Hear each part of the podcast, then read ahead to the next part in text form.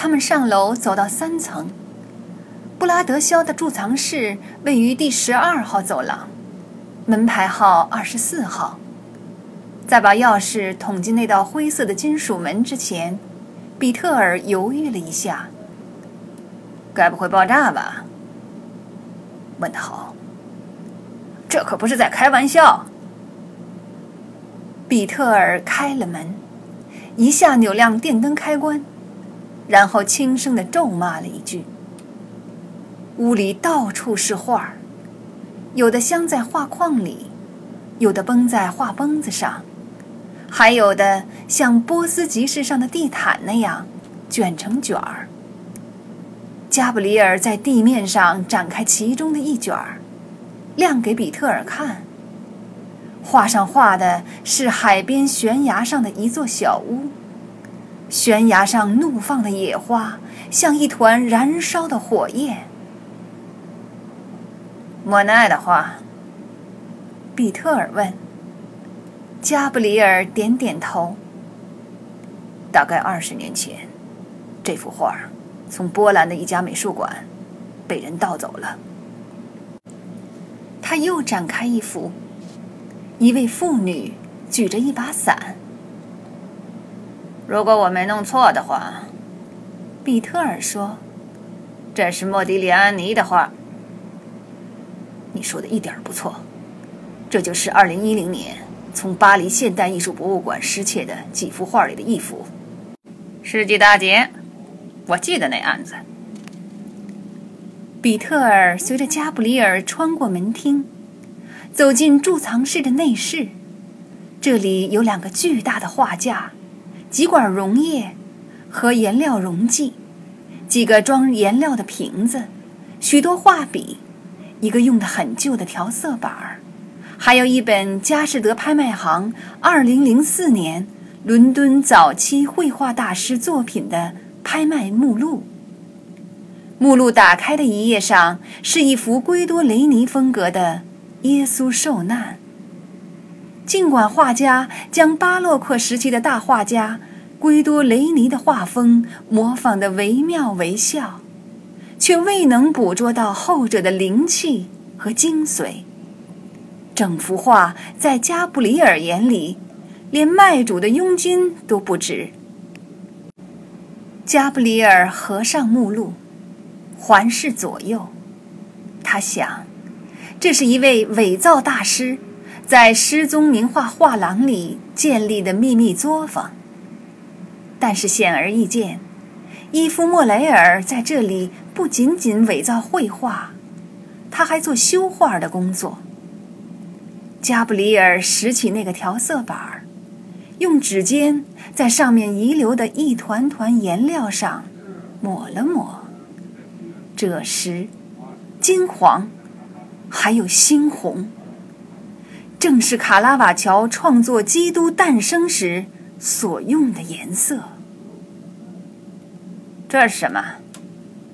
比特尔问。生命的证据。你在说什么？他曾经来过这儿。加布里尔说：“他确实存在。”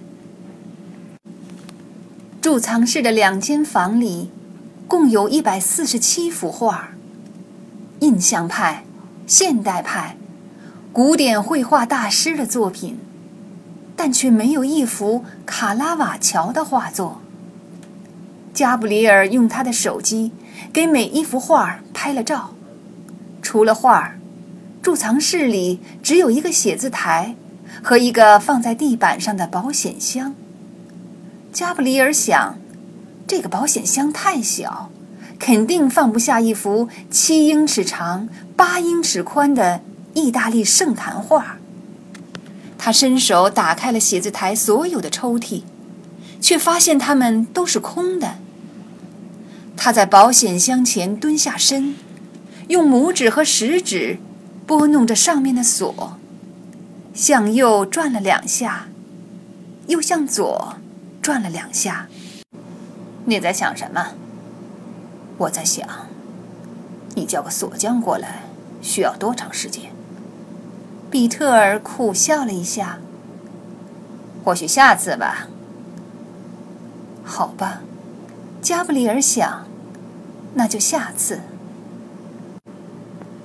他们穿过日内瓦下班高峰期的车辆人流，向火车站方向返回。穿过勃朗峰桥的时候，比特尔逼着加布里尔把案子的脉络更详尽的叙述给他。被加布里尔拒绝后，他又要求加布里尔，下一次来访瑞士之前一定要提前通知他。加布里尔欣然应允，尽管两人都明白。这只是个停留在名义上的承诺。找个机会，比特尔说：“我们得把那个贮藏室清理一番，让那里所有的画都物归原主。”是啊，加布里尔深表同意。你觉得什么时候合适？我没能力告诉你。要我说，你有一个月的时间。这以后，我就要把这事儿捅到瑞士联邦警察局那儿去。要是你这么做，加布里尔说，新闻界就会炸开了锅，他们又会把瑞士揍得鼻青脸肿。我们瑞士人都习惯了，我们以色列人也一样。下午四点多钟的时候。他们到达了火车站，加布里尔正好能赶上四点半那辆回巴黎的火车。车到巴黎时，天已经完全黑了。加布里尔钻进一辆停在车站上等客人的出租车，对司机说了个地址，那是个离安全屋很近的地方。可当出租车开上大街时，加布里尔感到他的手机震动起来。他接起电话，默不作声地听了一阵，就立刻把电话挂断了。计划改变了，他对司机说：“现在去哪儿？”米罗麦尼尔大街。好的。加布里尔将手机滑进口袋，满意的笑了。他们上手了，他想。他们绝对上手了。